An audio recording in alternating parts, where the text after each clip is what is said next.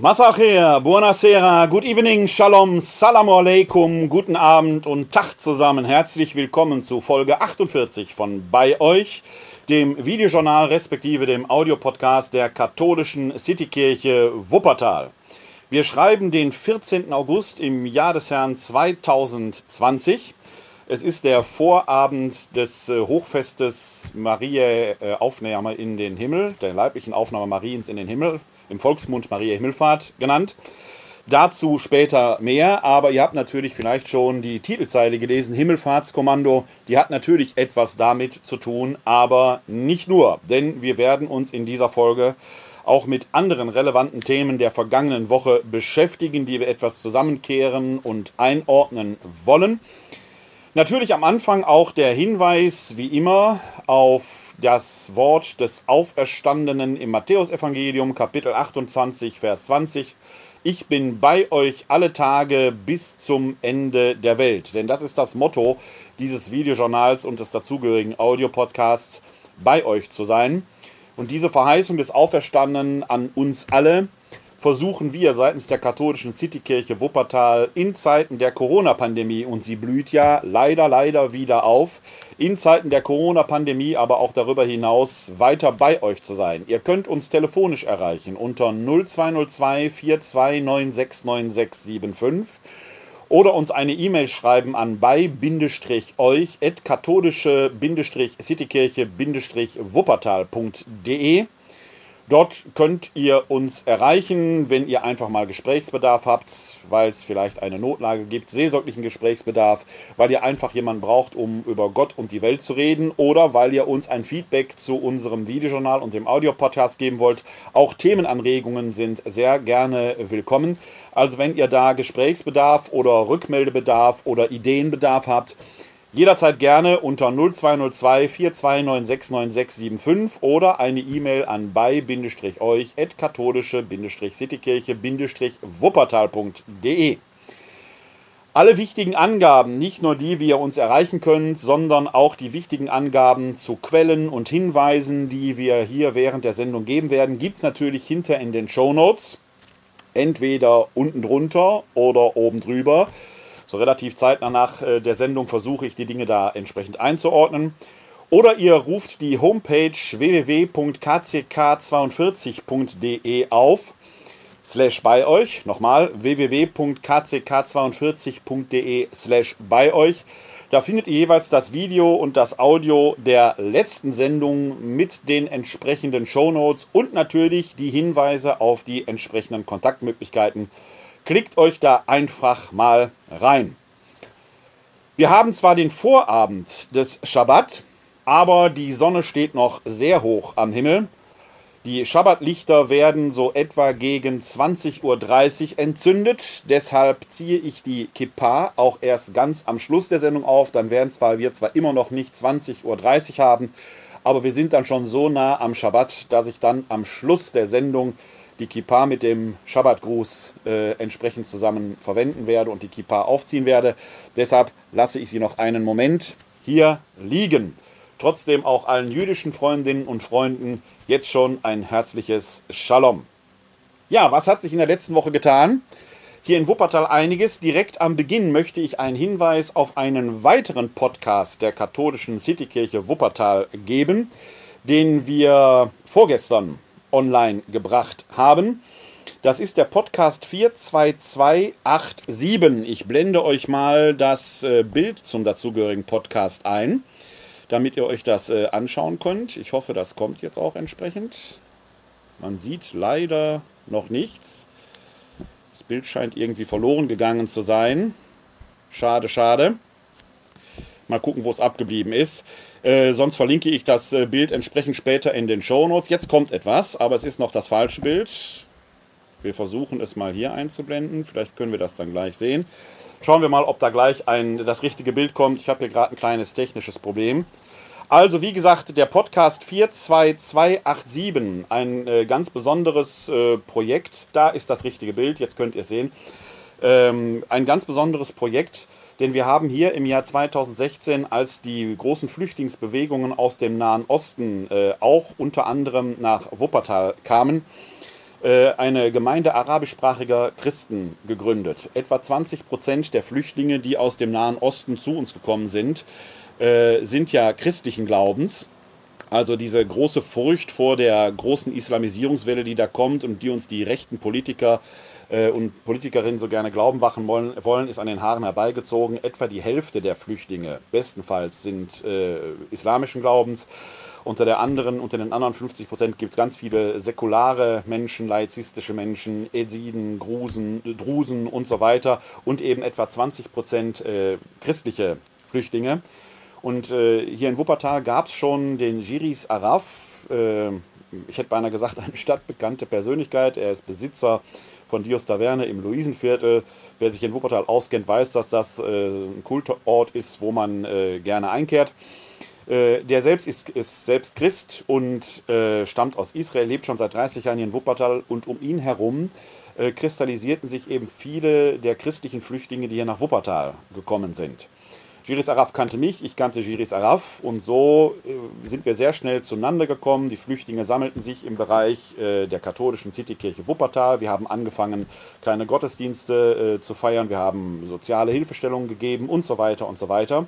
Und dann entstand sehr schnell der Wunsch, doch eine eigene arabischsprachige Gemeinde zu haben, denn die arabischsprachigen Christen sind sehr vielfältig, auch konfessionell sehr entfaltet. Wir schauen dort in einen Bereich, ja geradezu des frühen Christentums hinein. Da gibt es äh, Melkiten, syrisch-orthodoxe, syrisch-katholische, griechisch-orthodoxe, äh, Miaphysiten und was weiß ich was alles.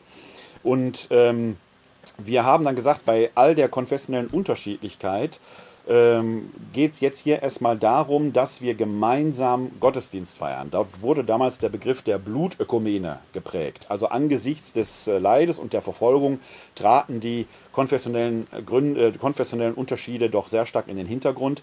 Denn was alle Christen dort verbindet, ist eine Ähnlichkeit im Ritus. Ein großer Teil dieser Christen ist mit der römisch-katholischen Kirche uniert feiert aber den eigenen byzantinischen Ritus. Also es gibt eine enge nicht nur eine enge Verbindung, sondern die gehören zur römisch-katholischen Kirche. Das ist auch interessant zu wissen.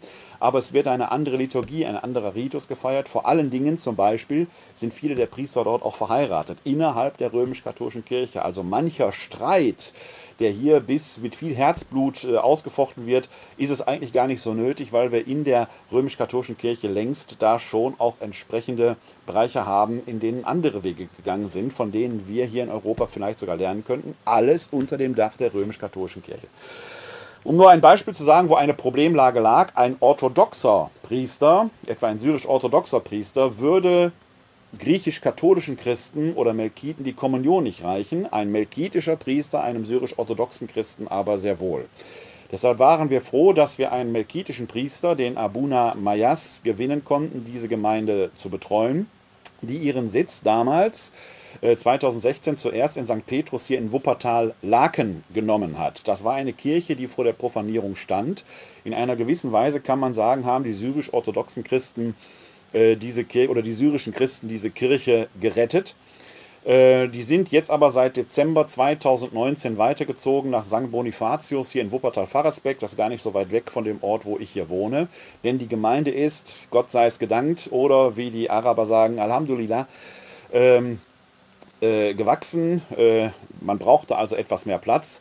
Zumal das Erzbistum Köln und die Stiftung Seelsorge hier in Wuppertal diese Gemeinde sehr unterstützt haben. Es soll ein eigener Priester kommen, da braucht man dann auch entsprechend Wohnraum für, da laufen die Verhandlungen noch. Also man merkt, in den letzten drei, vier Jahren hat sich da ganz enorm viel getan und auch unsere Kirche hier in Wuppertal bereichert so etwas zu erleben, eine Gemeindegründung so begleiten zu können, und zwar nicht nur so eine Gemeindegründung, wo sich so ein Grüppchen findet und wir machen jetzt irgendwelche frommen Sachen, sondern nein, eine richtige, das Entstehen einer Kirche von der Pike auf, ist natürlich für einen Theologen, gerade für einen Neutestamentler, ich forsche ja permanent in dem Bereich der frühen Kirche, ein Glücksfall. Ich bin sehr froh, dass ich das miterleben durfte.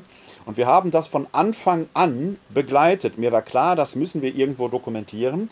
Und da gibt es den Webblog www.der-ölbaum.de, in dem wir immer wieder Beiträge am Anfang veröffentlicht haben, auch zum Beispiel die ersten Hochzeiten oder Taufen entsprechend begleitet haben, denn auch das passiert in dieser Gemeinde mittlerweile.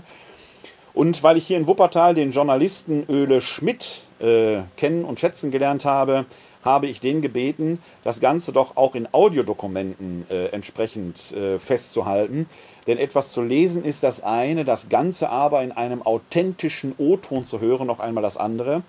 Und da ist im Laufe der Zeit dann ein äh, Podcast-Projekt entstanden, eben das Podcast-Projekt 42287 Arabische Christen in Wuppertal. 42287 steht für die Postleitzahl in Wuppertal-Laken. Und wir haben jetzt vorgestern die erste Staffel veröffentlicht. Die besteht aus insgesamt sieben Folgen, mit denen wir so das erste Jahr Revue passieren lassen. Das war für mich nochmal interessant, jetzt quasi schon ein paar Jahre zurückzuschauen. Mittlerweile bin ich 54, in dem Podcast bin ich noch 51 Jahre alt. Nächstes Jahr werden wir die zweite Staffel veröffentlichen. Wir haben gerade miteinander gesprochen, Öde Schmidt und ich, dass wir auch eine dritte Staffel jetzt auf den Weg bringen werden, wo die Gemeinde sich konsolidiert hat und jetzt eben in St. Bonifatius eine neue Heimat gefunden hat. Jetzt wird der eine oder andere äh, von Ihnen, von euch sicherlich fragen, was mit St. Petrus, sie sollte doch profaniert werden. Das stimmt, die Finanzierung ist da erstmal ausgelaufen. Wie es mit St. Petrus weitergeht, ist jetzt eine mehr als spannende Frage, denn durch die Instruktion des Vatikans über die missionarische Bedeutung oder die missionarische Pastoral äh, und Aufgabe der Pfarrgemeinden. Da steht ja was zur Profanierung von Kirchen drin. Die sollen eben nicht vorschnell profaniert werden. Was das jetzt für St. Petrus heißt, ist die große Frage. Auf der anderen Seite habe ich hier aber auch schon seit vielen Jahren Kontakt zur esidischen Gemeinde. Deutsche sagen auch Jesiden. Die Jesiden bezeichnen sich selbst auf als Eziden. Äh, und die suchen eben auch einen Raum. Und äh, da habe ich versucht, äh, die Kirchengemeinde, für die St. Petrus zuständig ist, und die Jesiden zusammenbringen. Wer weiß, es wird auf jeden Fall in St. Petrus weitergehen. Ich kann euch also diesen Podcast, Ihnen diesen Podcast nur ans Herz legen. Den Link zur Podcast-Seite findet ihr in den Show Notes. Den kann man sich mittlerweile bei iTunes anhören, bei Spotify steht er, man kann ihn sich auf der Homepage anhören, bei Soundcloud posten wir die Folgen. Die erste Doppelfolge ist seit vorgestern online und die anderen fünf noch ausstehenden Folgen der ersten Staffel kommen jetzt so im Wochentakt nach. Also es ist ein lohnenswertes, nicht nur Zeitdokument, sondern auch aus theologischer und pastoraler Perspektive, wie ich finde, sehr bedeutendes äh, äh, Projekt, was wir da haben. Klickt euch da mal rein. Es würde mich freuen, wenn ihr auch das weiter teilen würdet. Genauso wie es mich freut, wenn ihr hier bei euch teilt und liked und das so dann auch weiter unters Volk bringt. Also 422 87 der neue Podcast der katholischen Citykirche Wuppertal, produziert von Öle Schmidt und Olaf Reitz, ähm, die das entsprechend eingesprochen haben. Äh, sehr hörenswert, klickt euch da mal rein. Die Flüchtlinge, die aus dem Nahen Osten zu uns kamen, haben im wahrsten Sinn des Wortes ein Himmelfahrtskommando hinter sich gebracht. Ein Himmelfahrtskommando der ganz besonderen Art erleben wir sicherlich auch hier in Deutschland, seit Corona hier in unserem Land angekommen ist. Und nach dem ersten Schreck im März und dem darauffolgenden Lockdown haben wir es ja geschafft, flatten the curve, die Kurve abzuflachen. Oh Wunder, oh Wunder, die Leute sind jetzt in Urlaub gefahren. Und viele Leute haben gedacht, wir haben es schon geschafft und hinter. Und weil wir hier in Deutschland sehr glimpflich davongekommen sind, Soziologen und Virologen sprechen ja auch vom Präventionsparadox. Und äh, manch einer glaubt ja, das wäre alles noch fake. Äh, dass man da nicht über den eigenen Tellerrand hinauszuschauen imstande ist und etwa mal nach äh, Spanien schaut, wo heute gerade eben von der Bundesregierung äh, zum Risikokollektiv, zum Risikogebiet erklärt, weil die Zahlen wieder hochgehen, dass man nicht mal nach Brasilien schaut, dass man nicht nach Südafrika schaut, dass man nicht in die USA schaut, wo die Lage eklatant ist. Äh, wenn ich das gerade im Vorbeigehen noch richtig gelesen habe, äh, wir gucken mal später, in die, gucken mal später in die Shownotes, ob äh, der Hinweis, der jetzt von mir kommt, äh, so richtig ist. Den habe ich aber gerade nur so im Vorübergehen en passant wahrgenommen. Äh, hat das Bundesverfassungsgericht gerade ein Urteil gefällt, dass es keine offiziellen Vorgaben im Fall einer Triage äh, geben soll hier für Deutschland. Das heißt, die Ärzte sind da auf sich gestellt. Es kommt also wieder in den Bereich des Möglichen. Noch ist es nicht da, aber seit einigen Tagen steigen die Zahlen kontinuierlich wieder an. Äh, viele scheinen jetzt darüber überrascht zu sein, dabei ist das nicht verwunderlich. Man muss ja nur die Bilder aus den Urlaubsgebieten sehen und ich persönlich frage mich ähm, manchmal schon, ob die Leute nicht imstande sind, auch im Urlaub die einfachsten Regeln wahrzunehmen. Äh, aber äh, offenkundig hat man geglaubt, es beträfe einen nicht. Den schönsten, blödesten Satz äh, der Woche äh, habe ich letzte Woche mehrfach gehört. Ich kenne keinen, der Corona hat. Ich schon. Mehrere sogar. Einige sind da glimpflich durchgekommen, manche haben es, sehr schwer getroffen, eine habe ich beerdigt. Also so einfach, liebe Leute, ist das nicht.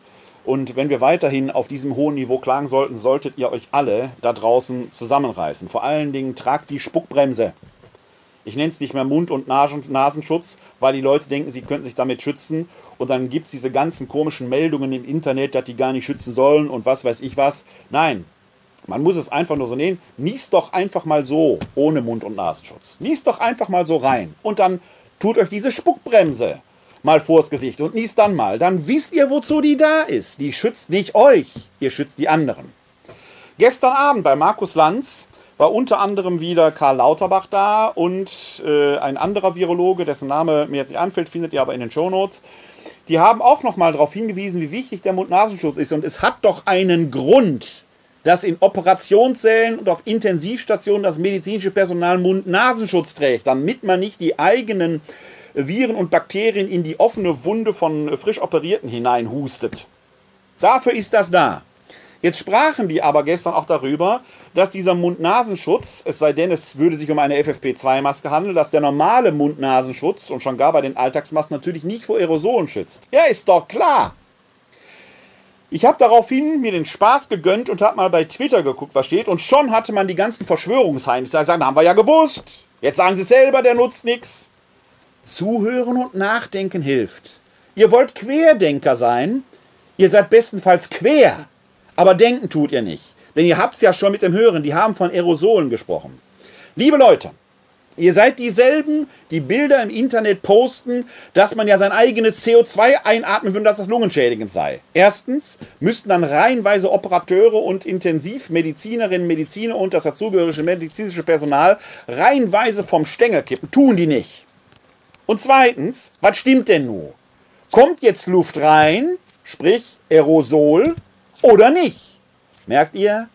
Mal quer gedacht, ist nicht so leicht. Ne? Also die Sache ist schon komplexer. Deswegen, weil wir wissen, dass die Aerosole nicht ganz ungefährlich sind. Auch da ist in der letzten Woche ja eine Studie veröffentlicht worden mit den entsprechenden Untersuchungsergebnissen. Ganz wichtig, wenn ihr hört, eine Studie sagt dies oder jenes. Eine Studie allein sagt noch gar nichts. Ich möchte erstmal wissen, welche Studie und ich möchte wissen, wie sicher ist die. Ist das eine Einzelmeinung oder eine Konsensmeinung? Beispiel Einzelmeinung. Der berühmte Lungenfacharzt Herr Wodak wird ja gerne immer zitiert, ein Lungenarzt sagt, er ist einer von Tausenden. Er hat eine Einzelmeinung, in meinen Augen etwas verquer und nicht gut belegt. Ist eine Einzelmeinung. Ein Doktortitel alleine reicht nicht. Bei mir übrigens auch nicht. Wenn ich keine Quellen eingebe, kann ich euch alles Mögliche erzählen. Was sagt ein Doktortitel? Ein Doktortitel sagt erstmal nur, da war jemand sehr fleißig und hat viel gelesen. Wir müssen zwischen Einzelmeinungen und der Konsensbildung unterscheiden. Konnte man bei Herrn Lanz übrigens gestern hervorragend beobachten. Denn Herr Lanz hatte ja den Epidemiologen Lauterbach und den Virologen gegeneinander gesetzt und wollte die gegeneinander ausspielen. Warum? Weil Herr Lauterbach immer sehr warnend unterwegs ist und von einer zweiten Welle spricht. Und der Virologe, der anwesend war, fand diesen Begriff zu schwierig, weil er Angst erzeugt. Klammer auf, ich persönlich bin der Meinung, wenn ich unsere Zeitgenossinnen und Genossen so sehe, dass so ein wenig Angsterzeugung gar nicht das Schlechteste sein kann. Also der eine ist da vom Framing her etwas vorsichtiger, mäßigender unterwegs. Herr Lauterbach spricht von einer zweiten Welle. In der Sache meinen die dasselbe. Das hat der Lanz, glaube ich, gestern etwas aus dem Konzept gebracht, weil er die beiden gar nicht gegeneinander bringen konnte, denn in weiten Teilen waren die einer Meinung. Eine Frage wurde dann an den Virologen gestellt, äh, von Herrn Lauterbach, der sagte, was würden Sie denn im Moment empfehlen? Und dann machte der etwas Interessantes, denn er sagte, wenn Sie mich als Virologen äh, fragen, würde ich Ihnen sagen, in der Zeit, wo jetzt die ganzen Leute aus den Risikogebieten und die Leute, die unvorsichtig im Urlaub waren, zurückkommen, würde ich sagen, drei Wochen den Laden dicht machen. Das ist die Meinung eines Virologen. Dann sagte er, aber soziologisch und wirtschaftlich geht das natürlich nicht. Genau das ist der springende Punkt. Und das macht doch Demokratie aus. Und das habt ihr Querdenker da draußen alle nicht so richtig verstanden dass wir gar keine Diktatur hier haben, sondern dass wir eine gemeinschaftliche Suche mit den Fachleuten haben, wie können wir am besten durch diese Krise kommen. Und wir haben das verdammt nochmal bisher sehr gut geschafft. Die einzigen Idioten, Blödmänner und Frau, Blödfrauen, die da draußen unterwegs sind, seid ihr, wenn ihr meint, ihr müsstet die große Freiheit feiern und die Spuckbremse nicht anziehen, weil sie euch ja so behindert. Einen bekloppten Post habe ich letzte Woche gelesen, der gesagt hat, wenn Gott gewollt hätte, dass wir einen Mundschutz haben, hätte er ihn uns wachsen lassen. ja, wenn Gott gewollt hätte, dass ihr Klamotten am Körper tragt, hätte er euch die auch, auch wachsen lassen. Aber bei uns Menschen ist das Fell verschwunden. Also die Logik, mit der ihr unterwegs seid, müsstet ihr alle nackt rumlaufen. Habe ich nicht ganz verstanden. Hört sich auf den ersten Blick gut an, aber auf den anderthalbten Blick ist einfach nur blöd. Also, liebe Leute, was wir dringendst brauchen, ist, dass wir eine gemeinsame Strategie weiterhin fahren. Und dass wir diese Einzelmeinungen weniger, die muss man zwar aushalten, aber dass wir diese Einzelnen vielleicht auch darauf hinweisen, dass sie sich doch besser in die Gemeinschaft unterordnen. Denn wie ich in einem Artikel bei T-Online gelesen habe, unter dem Stichwort die Gefahr kollektiver Verblödung, da wurde sehr schön ein Leserbrief oder äh, ja ein Auszug ähm, äh, von einer aus einem Leserbrief dokumentiert. Den zitiere ich mal kurz, weil er das sehr schön auf den Punkt bringt. Die Leserbriefschreiberin schreibt da, Leider sind etliche rücksichtslose Selbstverwirklicher der Meinung, eine Atemschutzmaske zu tragen, sich an Abstands- und Versammlungsregeln zu halten und sich zum Schutz ihrer selbst und anderer irgendwann impfen zu lassen, schränke ihre Grundrechte derart ein, dass man, weitere Infektionen riskierend, gegen diese Auflage demonstrieren müsse. Ich wünsche mir das anfängliche Gemeinschaftsgefühl zurück und die Verschwörungstheoretiker zum Teufel. Aber leider finden, sie inzwischen, finden sich inzwischen so viele, zum Teil leider auch militante Anhänger, dass mir Angst und Bange wird. Mit Logik ist diesen Leuten nicht beizukommen, denn wer seinen Kopf einschalten würde, müsste einsehen, dass es für diese kruden Theorien absolut keine Gründe gibt und vieles einfach lächerlich und unhaltbar ist. Aber wir kämpfen nicht nur gegen die Pandemie, sondern auch gegen die menschliche Dummheit, die wohl einfach nicht ausstirbt. Da kann man ihr nur recht geben, denn Dummheit gehört zu den Dingen, die unendlich sind. Das konnte man auch an einem schönen Video sehen, das der Kabarettist Florian Schröder eingestellt hat, der bei der Querdenken-Demo aufgetreten ist. Vor etwas über zwei Wochen hatte er bei NDR in einer NDR-Satiresendung sich selbst als Verschwörungstheoretiker ausgegeben. Ein Ausschnitt aus diesem Video wurde in entsprechenden Kreisen auch unter Kulturbefließenden äh, unter der Rubrik Endlich sagt einer die Wahrheit dokumentiert. Wenn man sich die gesamte Sendung ein, äh, anschaut, merkt man, das ist aus dem Zusammenhang gerissen. Aber selbst dieser Ausschnitt selber macht in den letzten beiden Minuten deutlich, dass er dort die Verschwörungsfantasten hopp nimmt. Haben die aber nicht verstanden. Wie gesagt, quer ist voll da, aber mit dem Denken scheint es schwierig zu sein. Die haben den eingeladen und auf der Bühne hält er ihnen, wie ich finde, auf eine geniale und ich muss auch sagen, Hut ab, Chapeau, sehr mutige Weise den Spiegel vor. Am Anfang noch tosender Applaus, weil sie denken, da würde einer der ihren kommen. Der wird aber immer weniger bis zum Schluss die Buhrufe kommen. Die haben nichts verstanden. Aber Florian Schröder hält ihnen den Spiegel vor auf eine dialektisch geniale Art und Weise. Und ich habe den Eindruck, wenn die Kamera so rumschwenkte, vielleicht ist doch die eine oder der andere zum Nachdenken gekommen. Aber selbst in aufgeklärten Kreisen ist diese Zeit eine besondere Herausforderung.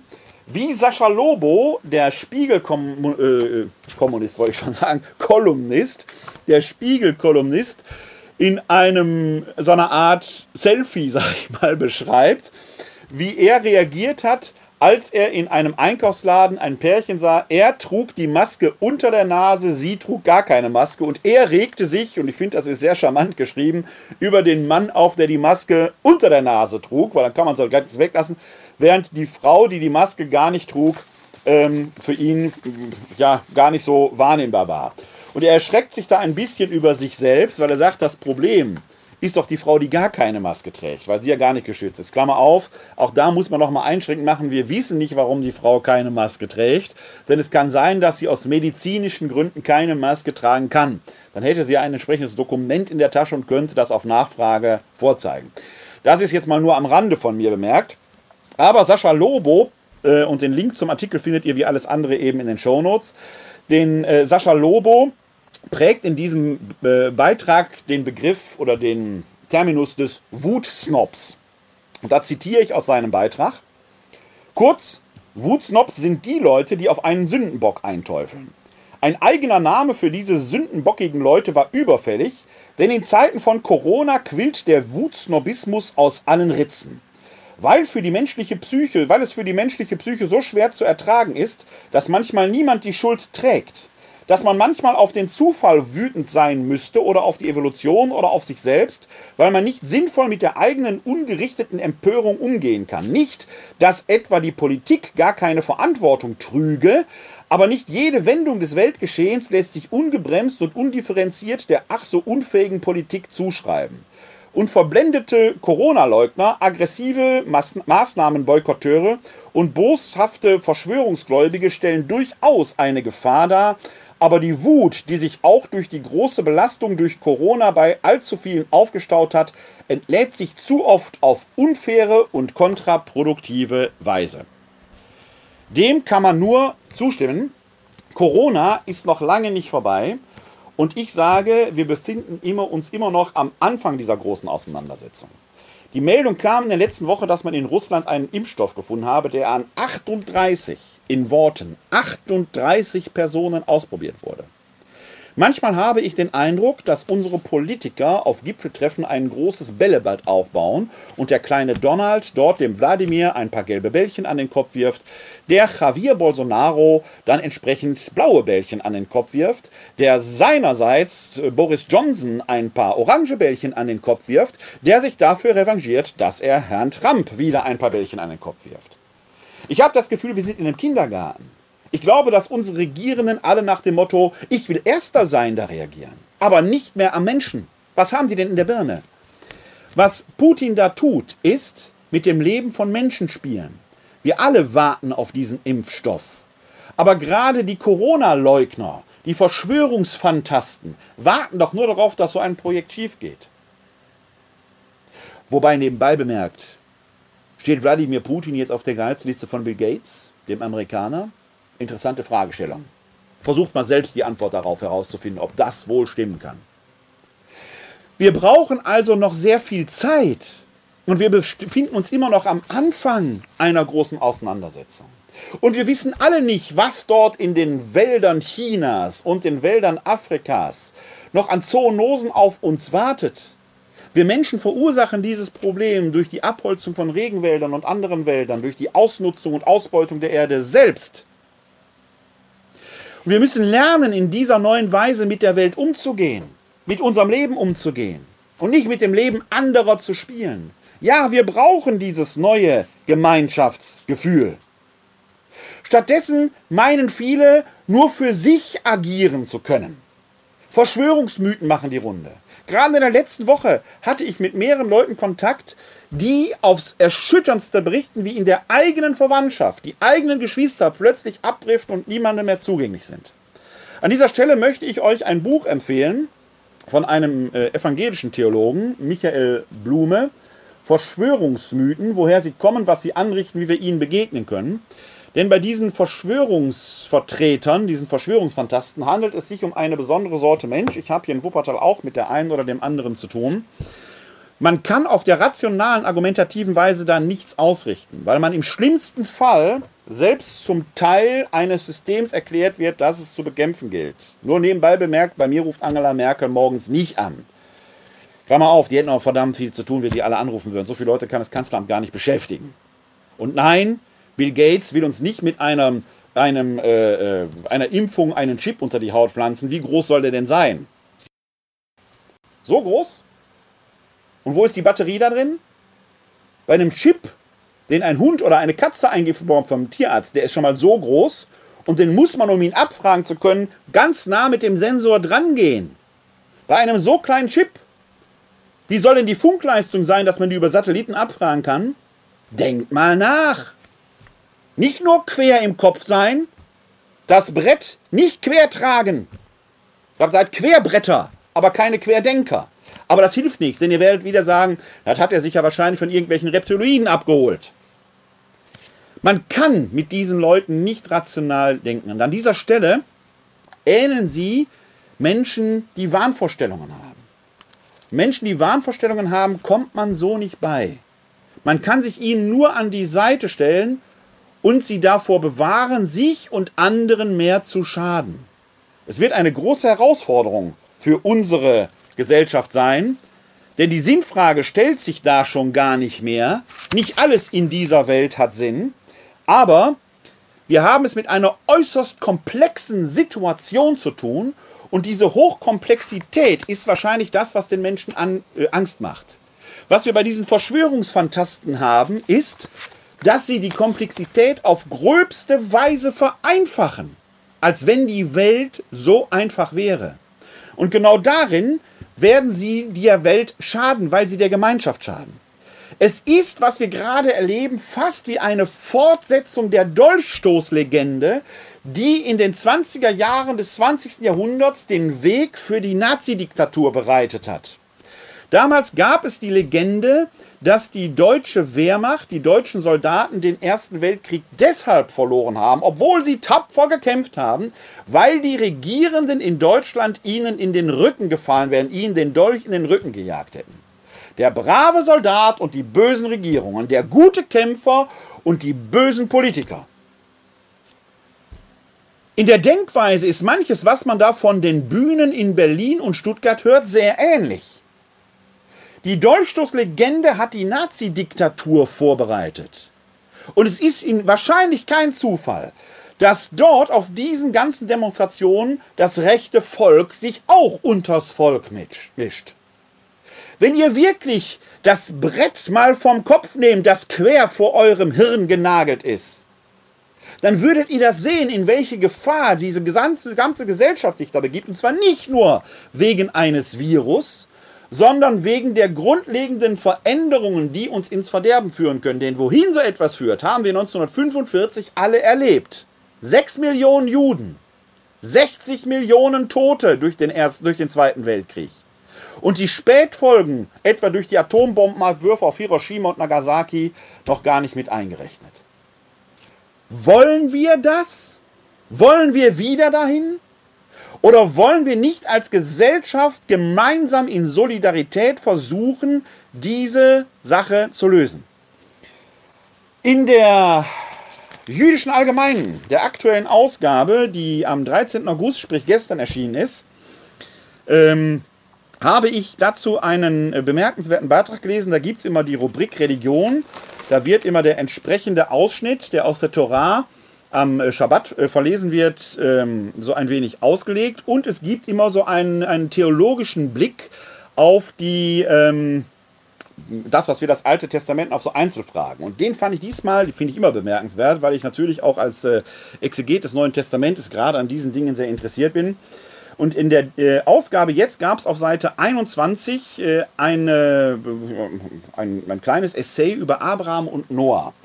Warum ist Abraham als Übervater ein Personi der personifizierte Beginn der jüdischen Geschichte und nicht Noah.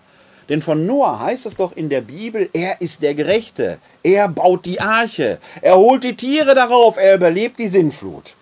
Und das ist ein längerer Abschnitt, aber ich möchte den gar nicht zusammenfassen oder kürzen. Ich trage ihn einfach mal ganz vor. Er ist von Daniel Neumann geschrieben und Daniel Neumann ist der Direktor des Landesverbandes der jüdischen Gemeinden in Hessen. Daniel Neumann führt da Folgendes aus. Die Unterschiede zwischen Abraham und Noah, besser gesagt zwischen Noah und Abraham, sind offensichtlich. Hier der Gerechte, der ein tragisches, bemitleidenswertes Ende nimmt, dort der Aufrechte, der zum Sinnbild von Treue, Gerechtigkeit und Rechtschaffenheit wird. Was aber war es, das Noah am Ende straucheln ließ, während Abraham glänzte? Oder anders, warum wurde Abraham letztlich zum Stammvater der Juden und nicht Noah? Noah war zwar ein Gerechter, sogar der einzige seiner ganzen Generation. Er war tadellos und hat den Worten Gottes stets gehorcht. Noah hatte einen prachtvollen Schwiegersohn abgegeben, anständig, aufrichtig, mit guten Manieren und keine Widerworte gebend. Er wandelte, wie es heißt, mit Gott. Doch seine Rechtschaffenheit blieb letztlich ohne Wirkung. Obwohl er über Jahrzehnte eine riesige Arche baute und die Menschen um ihn herum auf ihre Verfehlungen und ihr Versagungen hätte hinweisen können, schwieg er. Obwohl er hätte versuchen können, sie zu einem aufrichtigen und anständigen Leben zu bewegen, tat er nichts dergleichen. Und genau das war das Problem und gleichzeitig der große Unterschied zu Abraham. Noah tat zwar, wie ihm der Ewige geheißen hatte, doch was tat er, als ihm gewahr wurde, dass die Menschheit dem Untergang geweiht ist? Nichts. Kein Wort, kein Protest, kein Aufschrei, kein Hadern mit der Entscheidung Gottes, kein Aufbegehren, absolut nichts. Er mag tadellos gewesen sein, übte aber keinen positiven oder bleibenden Einfluss auf seine Mitmenschen aus, rüttelte sie nicht auf, übernahm keine Verantwortung und stellte auch Gottes drastische Entscheidung nicht einen Moment in Frage. Ganz anders dagegen Abraham. Nicht nur widmete er einen großen Teil seines Lebens der Verbreitung einer einzigartigen, universellen und revolutionären Idee, und nicht nur war sein Verhalten gegenüber seinen Mitmenschen beispielhaft, sei es, als er seinem Neffen zur Hilfe eilte oder als er im Zustand eigener Schwäche fremde Besucher bewirtete. Vor allem besaß er den Mut und den moralischen Kompass, selbst Gott zu herauszufordern, als er zugunsten der Einwohner der Städte Sodom und Gomorra einschritt, also ausgerechnet derjenigen Städte, die sinnbildlich für den moralischen Verfall stehen, für Aggression, soziales Verderben und Bösartigkeit der Menschen. Dennoch, Abraham trat Gott mit drastischen und eindringlichen Worten entgegen. Willst du etwa den Gerechten mit dem Bösewicht hinrichten? Fern sei es von dir, so etwas zu tun, den Gerechten mit dem Bösewicht umzubringen, dass der Gerechte und der Bösewicht gleich sei. Fern sei es von dir, soll der Richter der ganzen Erde nicht Gerechtigkeit üben? In dieser Situation, in der er das Gefühl hatte, dass den Bewohnern der Städte Unrecht geschehen oder eine zu harte Bestrafung zuteil werden könnte, bei der die Gerechten mit den Schlechten gestraft würden oder dass die Schlechten noch eine Chance zur Umkehr erhalten sollten, erhob er seine Stimme und forderte Gott heraus. Er schwieg nicht, sondern stritt für das Leben der Menschen, selbst wenn diese es möglicherweise nicht verdient hatten. Der chassidische Rabbiner Mendel von Kotzk beschrieb diesen Unterschied einst mit einem bildhaften Vergleich. Im Winter gibt es zwei Möglichkeiten, der Eiseskälte zu begegnen. Man kann in einen Pelzmantel schlüpfen oder ein Feuer entzünden. In beiden Fällen wird einem warm. Während der Mantel aber nur denjenigen wärmt, der ihn trägt, wärmt das Feuer jeden Menschen, der sich in Reichweite der Flammen befindet. Noah war ein Zadik im Pelz, wie es heißt, ein Gerechter in einem Pelzmantel, Abraham hingegen entfachte ein loderndes Feuer. Querdenker sind Pelzträger. Die denken nur an sich. Wir brauchen Menschen, die das Feuer der Solidarität entzünden. nur so werden wir gemeinsam nicht nur dieses Virus, sondern auch alle anderen Probleme, die sich in unserer Gesellschaft stellen, lösen werden. Dienen also Protestanten, diese Protestanten der Gemeinschaft? Bringen Sie die Gesellschaft nach vorne?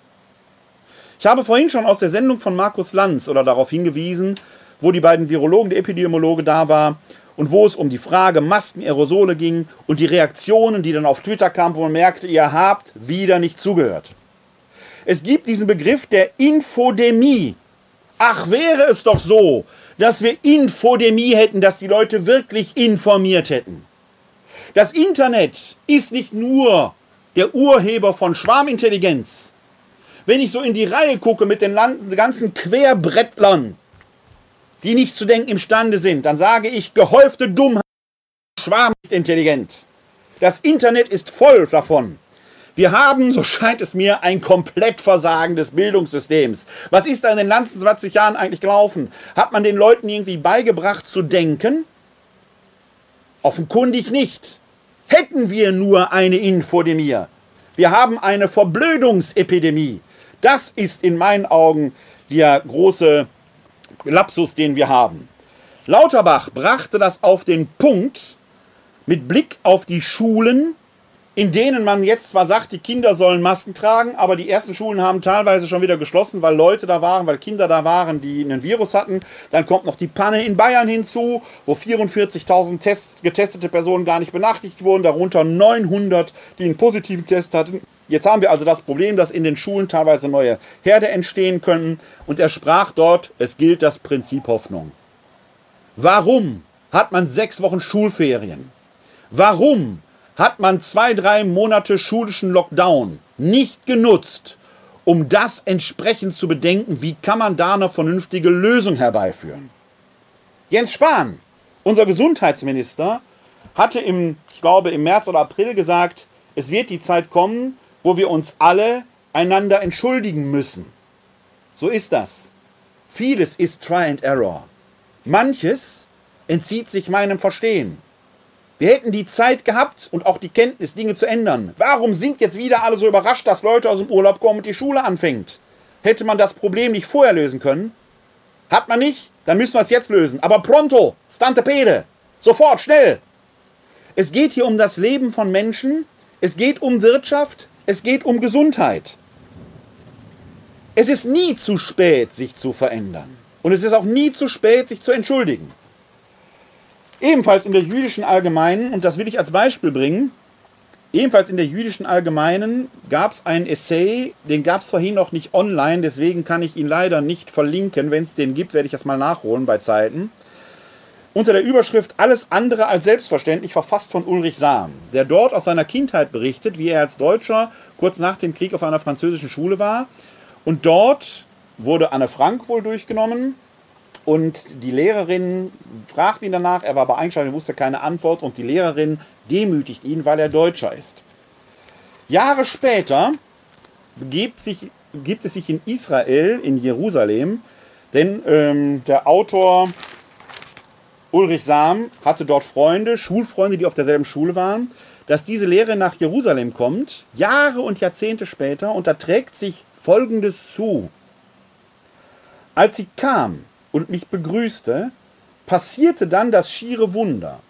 Meine verehrte alte Lehrerin entschuldigte sich förmlich für das schandhafte Mobbing vor der ganzen Klasse. Über Jahrzehnte hatte sie sich dafür geschämt, dass sie dem damals völlig unbedarften Schüler vorgehalten hatte, dass er doch gerade als Deutscher wissen müsste, wer Anne Frank war. Die innere Größe dieser Lehrerpersönlichkeit, nach Jahrzehnten so eine einmalige Begebenheit anzusprechen, ist zutiefst beeindruckend. Es stellte sich heraus, dass sie ursprünglich eine ägyptische Jüdin war, vor ihrer Flucht aus Ägypten 1956, als die meisten Juden infolge des Krieges mit Israel aus dem Land vertrieben wurden, hatte Madame Benakin schon in Alexandria als Lehrerin an einer jüdischen Schule gearbeitet. Jahrzehnte später ist diese selbstbewusste Frau noch in der Lage, einem Schüler, der nun ein Erwachsener ist, gegenüberzutreten und die Wunde wenigstens versuchen zu heilen. Jahrzehnte später. Was für ein Charakter. Was für eine innere Größe. Was für eine Fähigkeit zur Selbsterkenntnis. Habt ihr die? Oder seid ihr nur Klugscheißer, die es letzten Endes nicht besser wissen? Jens Spahn hat recht. Wir werden uns alle entschuldigen müssen. Es ist Zeit vertan worden. Lernen wir daraus und machen es beim nächsten Mal besser. Das wäre eine Fehlerkultur. Fehler passieren ist nicht schlimm. Aber Fehler permanent zu wiederholen ist ein Problem. Es geht nicht darum, wer hat etwas falsch gemacht, sondern was muss passieren, damit wir es beim nächsten Mal besser machen.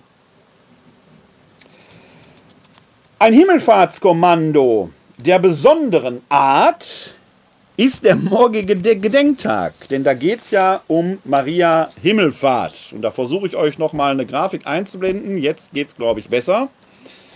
Das ist eine Grafik, die das Erzbistum Köln veröffentlicht hat, wo es um die leibliche Aufnahme Mariens in den Himmel geht ist ein ganz besonderes Fest, das in der orthodoxen Kirche schon in oder in der Ostkirche schon im 5. Jahrhundert gefeiert wurde. Bei uns in der römisch-katholischen Tradition ist es seit dem 7. Jahrhundert äh, ein Fest. Dogmatisch festgelegt wurde dieses Fest oder dogmatisiert 1950 durch Papst Pius XII. Dieses Fest ist nicht so ganz ohne, weil es äh, quasi so ein bisschen, sag ich mal, zwischen evangelischer und katholischer Kirche steht. Denn in diesem Fest geht es nicht um einen biblischen Hintergrund. Der, weder der Tod noch die Auferstehung noch die leibliche Aufnahme Mariens wird in der Bibel begründet. Es hat einen legendarischen Hintergrund.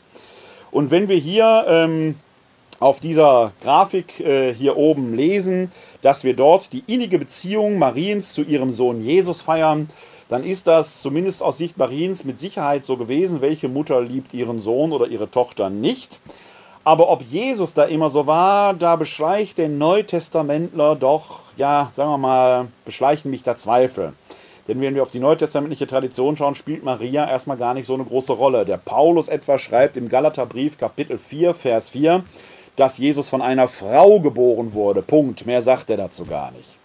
In den Evangelien kommt Maria natürlich vor, klar, aber das Beziehungsgefüge zwischen Maria und ihrem Sohn ist alles andere als störungsfrei. Bei der Hochzeit von Kana im Johannesevangelium geht sie zu Jesus und sagt, hör mal, der Wein ist ausgegangen, hilf doch. Und er weist sie erst zurück, Frau, meine Stunde ist noch nicht gekommen. Als in den synoptischen Evangelien äh, Maria äh, und die Geschwister Jesu, wie es da heißt, zu Jesus kommen, weist er sie zurück und sagt, das hier sind meine Geschwister. Also diese Geschichte war nicht ganz offenkundig, äh, ja, die war nicht so ganz harmonisch, wie man sich das gerne vorstellen würde, wenn man von einer innigen Beziehung Marien zu ihrem Sohn spricht. Erst am Kreuz, nach dem Johannesevangelium, blickt Jesus auf seine Mutter und auf den Jünger, den Jesus liebte, den er besonders liebt, und sagt, Johannes, sieh deine Mutter, zu Maria sagt er, sieh dein Sohn. Und dann nimmt Johannes Maria zu sich. Der Legende nach soll Maria in Ephesus gestorben sein. Und der Legende nach, wir befinden uns in einem legendarischen Bereich, mögen die Apostel, historisch wird das schwierig gewesen sein, weil die Apostel zu diesem Zeitpunkt schon in aller Welt unterwegs waren, aber der Legende nach haben die Apostel ihr Grab geöffnet und finden es voller Kräuter, aber ansonsten leer. Der Leichnam ist nicht mehr da. Daraus entsteht die Legende der leiblichen Aufnahme Mariens in den Himmel. Zeugen? Schwierig. Dass ein leeres Grab an sich nichts beweist, finden wir schon im Neuen Testament in den Auferstehungsberichten über die Auferstehung Jesu. Im Matthäus-Evangelium wird berichtet, oder zumindest gibt es eine Notiz, aus der, man hinter, aus der man schließen kann, dass das Gerücht in Umlauf war, die Jünger Jesu hätten den Leichnam selbst entfernt, zu behaupten, er sei auferstanden. Ein leeres Grab beweist nichts. Also das leere Grab Mariens, selbst wenn man der Legende jetzt Glauben schenkt, beweist nichts. Wie kommt es dazu? Wir machen mal einen Schritt zurück, denn wenn man so auf die Bibel schaut, gibt es ein Phänomen, selbst unter Säkularen und Atheisten. In der letzten Woche einen Podcast gehört, wo Michael Schmidt-Salomo von der Giordano Bruno Gesellschaft, äh, Stiftung, Gesellschaft äh, berichtet hat und gibt ja so ein bisschen Religionskritiker und man merkt, und Christiane Florin fragt ihn sogar danach und sagt, er interpretiert die Bibel letzten Endes so fundamentalistisch wie, an, wie fundamentalistische Christen, nur dass die fundamentalistischen Christen daraus Bestätigung ziehen und er sie eben ablehnt. Das ist etwas, was mir auffällt, dass viele selbsternannte Atheisten und Religionskritiker die Bibel fundamentalistisch kritisieren, in völliger offenkundiger Unfähigkeit, den literarischen Gehalt von Texten erstmal einzuordnen. Ein Schöpfungsmythos am Beginn der Bibel ist natürlich kein naturwissenschaftlicher Bericht, sondern ist eine narrative Erklärung einer Welt, wie sie ist, verfasst von Menschen äh, im 5. Jahrhundert vor Christus, 6. Jahrhundert vor Christus, die das mit den erzählerischen Mitteln ihrer Zeit getan haben. Hochinteressant! Da kann man Lebensgeschichte, Lebensenergie draus ziehen, aber noch keine naturwissenschaftlichen Erkenntnisse. Und so ist das bei vielen Texten in der Bibel. Wir müssen sie erstmal einordnen. Aber kein Text kann alles genau exakt beschreiben. Ein Beispiel, wenn wir zum Beispiel Kindern eine Geschichte erzählen, ein Mädchen hatte Geburtstag, die Tür geht auf, ihre Freundin kommt herein, die schmeißt den Geburtstagskuchen zu Boden. Spannende Geschichte, ne? Was mag da wohl vorgefallen sein? Völlig unharmonisch. Und ihre Fantasie wird jetzt schon Wolken schlagen wird jetzt nachdenken. Hat die einen Fleck auf dem T-Shirt gehabt? Hat die sich erschrocken? Hat sie den Geschenkeberg gesehen? War sie neidisch? Whatever.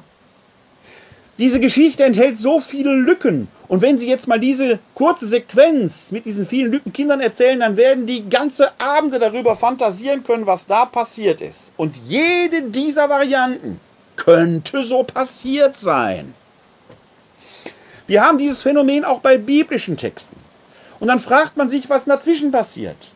Was, wie ist so, zum Beispiel so ein Jesus von Nazareth, der am Kreuz stirbt und von den Toten aufersteht, wie ist denn der geboren worden, wenn der Sohn Gottes war? Und diese Texte werden gefüllt, es entstehen die Weihnachtslegenden, es entsteht eine Reihe von sogenannten Apokryphentexten. Und natürlich hat man sich auch gefragt, wenn Maria die Mutter Jesu war und im Lukas-Evangelium wird sie in den ersten Kapiteln sehr geehrt, wir werden gleich eine daraus hören, dass sie es wert war, den Sohn Gottes unter ihrem Herzen zu tragen und ihm menschliche Gestalt zu geben. Eine solche Frau kann doch nicht einfach von der Bildfläche verschwinden. Was mag mit ihr passiert sein? Gott wird sie zu sich geholt haben. Leiblich. Ist das was Besonderes? Eigentlich nicht. Denn dass wir alle leiblich in den Himmel kommen, ist doch die große Hoffnung von uns Christen. Im Fest der leiblichen Aufnahme Mariens in den Himmel wird aus einer ungewissen Hoffnung eine geglaubte Gewissheit. Denn Maria ist darin prototypisch. Sie wird gewissermaßen als erste nach Christus leiblich in den Himmel aufgenommen, als Prototypie für uns alle, die wir uns glaubend auf Christus einlassen können. Der Mittler ist ursprünglich immer Jesus gewesen. Im 9. Jahrhundert oder 8. Jahrhundert fängt es aber an zu kippen. Da wird plötzlich aus Jesus dem Mittler der Weltenherrscher, dem man sich nur mit Furcht und Zittern nahen kann. Und das ist der Zeitpunkt, in dem auch dieses Fest, wie über sonst die Marienfrömmigkeit, einen ersten Aufschwung nimmt, weil man sich sagt, selbst wenn man der eigenen Mutter kritisch gegenüber eingestellt ist, wird man sie doch nicht wegschicken. Wenn wir also dem Weltenherrscher Jesus ein Anliegen antragen wollen, dann können wir das durch Maria zu ihm tragen lassen. Per Mariam ad Christum. Denn seine Mutter wird er letzten Endes nicht wegschicken. Das ist der Zeitpunkt, die Initialzündung für die Marienfrömmigkeit. Ihren vorläufigen Höhepunkt 1950 in der Dogmatisierung des Hochfestes oder des Glaubenssatzes äh, der leiblichen Aufnahme Mariens in den Himmel findet, die letzten Endes dass man nichts anderes sagt, dass wir alle in den Himmel kommen werden. Leiblich, wie Maria. Es ist nicht nur eine gedankliche Spinnerei. Und das ist der springende Punkt. Jetzt werden Sie sagen, und ich gehöre und ich kann mich ja mal direkt an den Geschäftsführer wenden. Okay, ich bete direkt zu Jesus. Aber wenn Sie lieber den Umweg gehen, wird es Ihr Schade nicht sein. Warum sollte man den Menschen diese Frömmigkeit nehmen? Warum sollte man kritischer sein als der oberste Kritiker selbst? Warum soll man den Menschen die Hoffnung nehmen? Wir dürfen das nicht. Wir müssen den Menschen das Feuer der Hoffnung entzünden, so wie Abraham es getan hat, und nicht nur fromm für uns sein.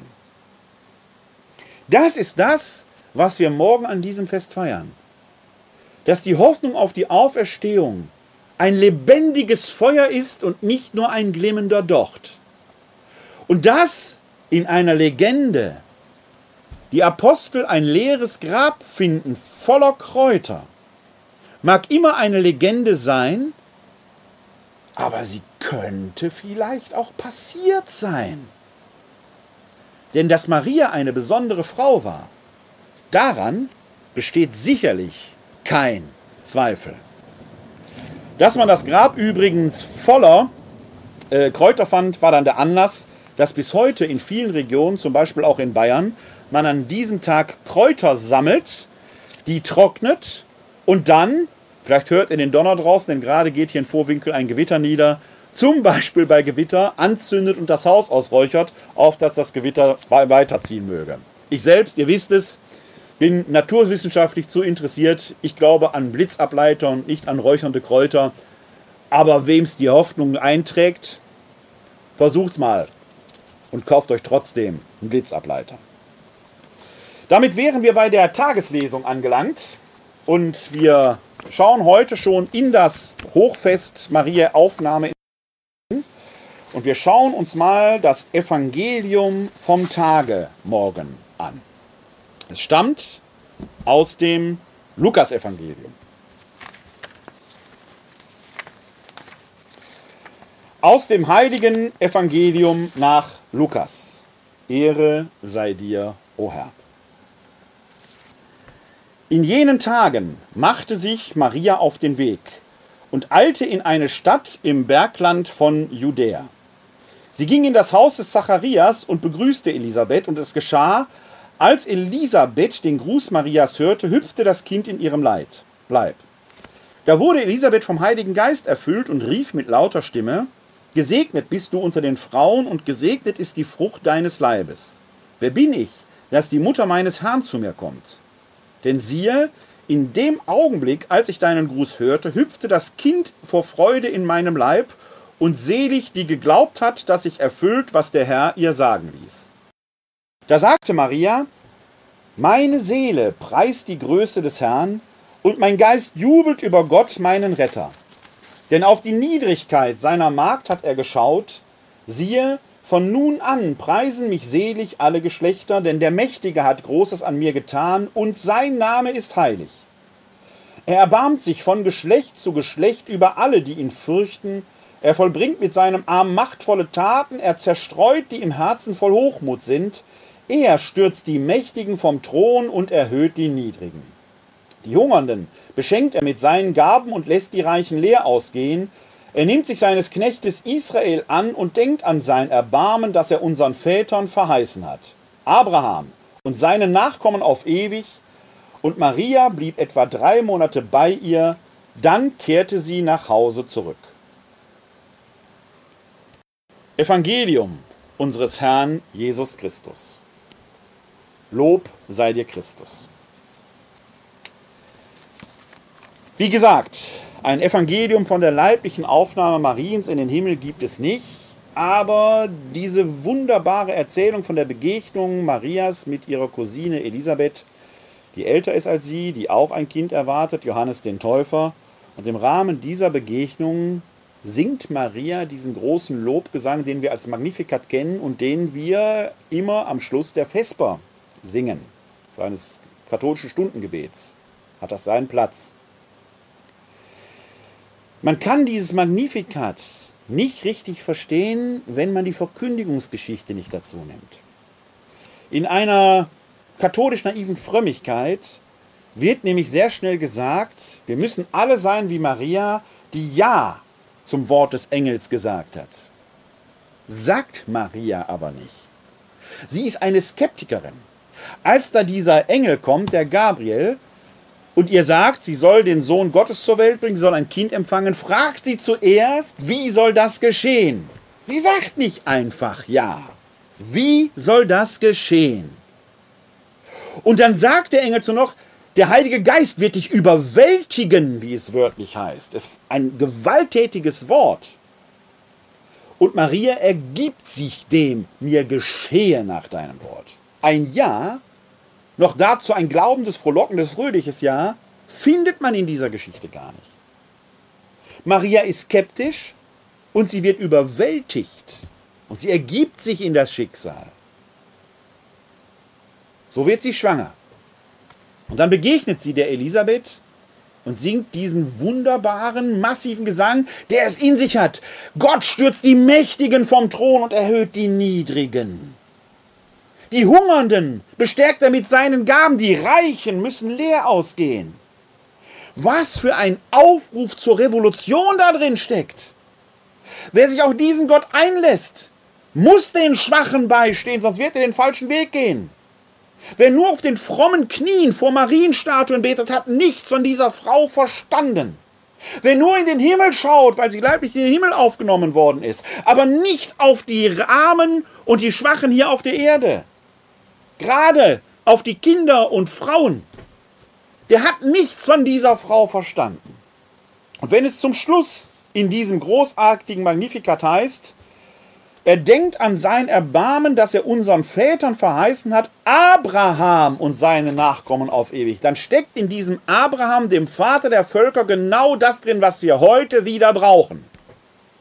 Wir brauchen keine pelztragenden Selbstgerechten, wir brauchen Abrahamiten, die mit Gott streiten, die mit dem Volk hadern, die sich in den Dreck hineingeben, die sich selbst aufopfern, die mit wie Abraham Irrwege gehen, ja, selbst dieser Urvater des Glaubens hat versucht, alles besser zu wissen. Er ist, als er im gelobten Land ankam, hindurchgezogen nach Ägypten. Und als er dort dem Pharao begegnet, der Pharao seine Frau sieht, gibt er sie als seine Schwester aus und gibt sie dem Pharao hin, weil er Angst um sein Leben hat. Abraham hatte viel, wofür er sich entschuldigen musste, bis er endlich sich auf Gott einlassen kann. Und darin wurde er zum Vater der aller Völker, zum Vater der Glaubenden schlechthin. Streitet mit Gott, hadert mit der Gesellschaft, aber setzt euch nicht einfach hin, sondern kämpft den Kampf der Gerechten. Und zwar nicht mit querem Brett vom Kopf, sondern mit Hirn und Verstand, mit Herz und Mut und mit offener Hand, um den Menschen zu helfen. Wir kennen in der römisch-katholischen Tradition eine Reihe von marianischen, sogenannten marianischen Antiphonen. Die werden üblicherweise äh, zum Schluss der Vesper gesungen, das Kirchenjahr verteilt. Wir befinden uns jetzt im Jahreskreis und die marianische Antiphon, die jetzt gesungen wird, ist das sogenannte Salve Regina. Einige von Ihnen und euch werden es kennen. Das fängt dann so an: Salve Regina, Mater Misericordiae, Vita Dulcedo, et spes nostra salve. Das ist eine Melodie eher neuzeitlicher Art. Es gibt aber ein gregorianisches Salve Regina mit gleichem Text, äh, und zwar den sogenannten Tonus Solemnis. Und eine besonders schöne, etwas verziertere Version ist die Version, die die zisterziensische Tradition hervorgebracht hat.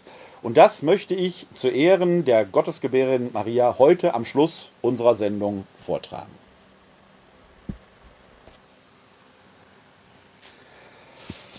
Salve Regina Mater Misericordiae vita dulcedo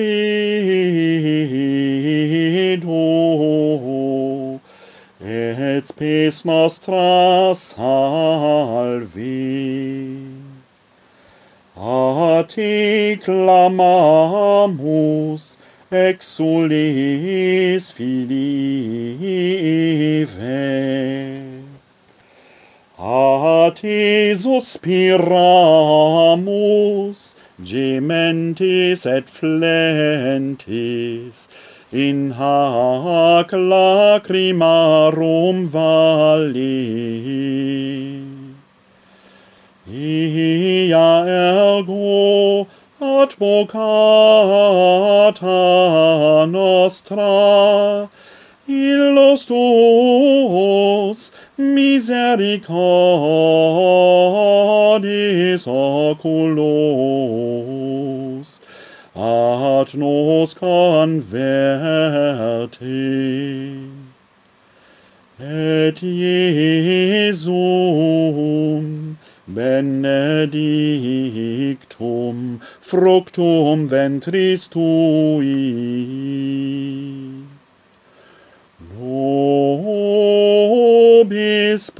Post hoc exilium ostende. O oh, clemens, O pia, oh, O dulcis Virgo Maria.